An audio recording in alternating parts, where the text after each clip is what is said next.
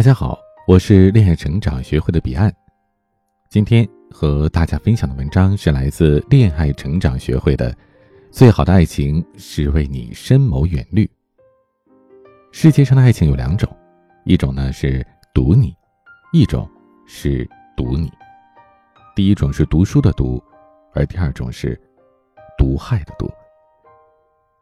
前一种读你的感觉呢，就像是一首美妙甜蜜的小夜曲。诗意浪漫而充满了激情自然，这种读你的爱情惊心动魄、刻骨铭心。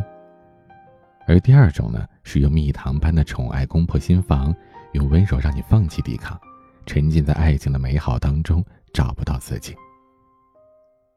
我们最喜欢的爱情，不是一方为另一方无休止的付出来换取回报，而是你丰富了我的生命，我也丰富了你的生命。我们相遇之前是两个人，相遇之后不是变成一个，而是一个半。我把一半留给自己，这样我才可以更清醒的去爱你。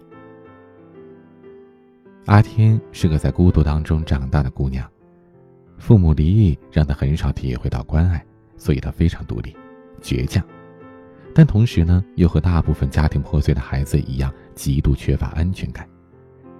在学校里，他拼命的努力，要甩开第二名很大的差距，才能让自己满意。工作时，她是面面俱到的女超人，只有深夜睡前才允许自己被疲惫俘获。他常常在想，也许这一生，都不会遇到那个让他安心依靠的人吧，都不会遇到那个让他甘心投降的爱情吧。但爱情。总是不期而至的。一个叫梁宁的男人突兀的闯进了他的生活。两个人是飞机邻座，长途飞行，两个人在手里拿着同一本书，都是村上春树的。当我跑步时，我在思考什么？他们相视一笑，十几个小时的旅途让他们仿佛成为了相识多年的好友，有聊不完的话题。原来他们去过很多同样的地方。他们工作的地点只相隔一条街。原来，从遇到一个人到了解一个人，再到喜欢上一个人，只需要一趟旅途的时间。梁宁是一个各方面都很优秀的男人，外貌出众，有着很不错的家世，还有让人羡慕的人生。阿天在很长的时间里都沉浸在和梁宁契合相亲的喜悦里。他从来不认为拥有坎坷而贫瘠成长道路的自己。能够遇到一个完美到闪闪发光的另一半，尤其那个人还总是小心翼翼地把自己捧在手里，为他隔绝了所有外界可能的伤害。在两个人足够亲近和熟悉之后，在梁宁了解了阿天的童年和他倔强独立背后的脆弱之后，梁宁几乎是把阿天放在了心尖上面呵护着。他去了解阿坚的行业和公司，结交阿天行业的佼佼者。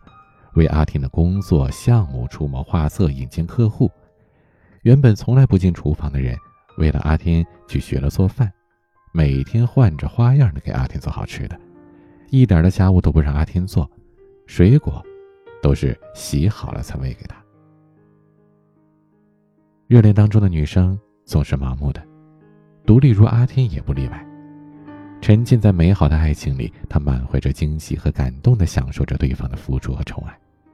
任凭对方填满他生活当中每一个角落，他只想对方离自己近一点，再近一点，和对方待的久一点，再久一点。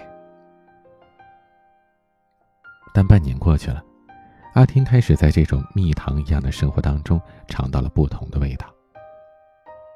起因是一次公司的例会，大老板来视察工作，让阿天做一个工作报告。阿天心中一紧，想起写这个报告的时候，正好是梁宁出差回来，为他精心准备了惊喜。两个人出去吃顿大餐，回家又缠绵到深夜，所以呢，阿天就偷懒让助理写的报告。如果是以往啊，就算这报告是别人写的，阿天也可以承住在胸的侃侃而谈。但是自从和梁宁在一起之后，工作上他松懈了很多，很多事情没有经手就完全不了解。留给阿天的时间只有半个小时，他下意识的找梁宁求助，但刚好梁宁在开会，电话打不通。阿天心急如焚的，对那份报告是看了又看，还是没有头绪。最后呢，硬着头皮上台做报告，结果当然很惨，词不达意，语句都不通顺，让领导和同事都怀疑他。在同事和上司怀疑的目光当中，他落荒而逃。阿天回到家，梁宁还在加班。他沉浸在工作的挫败里。郁郁寡欢，靠在沙发上等待着梁宁回来。在等待的过程中，他发现自己的生活已经完全被梁宁填满了。有梁宁的帮助，他不用绞尽脑汁的面面俱到，不用加班到深夜，而有大把的时间都不是用在充实自己上面，却全都给梁宁待在一起了，聊天、约会、发呆、拥抱等等。日常生活呢，也被梁宁安排的面面俱到的。以前水管都能自己修。现在让他削个苹果，都会下意识的拒绝。深夜十二点，梁宁回到家，已经在沙发上睡着的阿天被关门声惊醒了。看到梁宁之后，他的委屈爆发，哭着抱怨工作的挫折，质问梁宁为什么把他宠成一个什么都不会的花瓶。梁宁半叹息半无奈的回答：“女生不就是用来宠的吗？”阿天无法反驳。他知道自己过于沉浸在梁宁的宠爱里，逐渐丧失了独立的能力。沉浸在爱情当中的人，往往都是盲目的，一点一滴，这些微小的幸福，都是想要永远铭记的珍贵回忆，好像拥抱着对方就拥有了全世界。可是，他却看不到甜蜜背后的重重危险。爱情是恰到好处的冲动，是优质相惜的坠入。享受甜蜜的每个瞬间，珍惜在一起的缘分，而不是在被你心疼、宠爱之后的惴惴不安，离开你的惶恐无措。阿天不顾梁宁的哀求，忍痛和他分了手。他请了个长假，去很远的地方调整心情。回来之后，继续正常的努力工作，甚至比以前更加努力。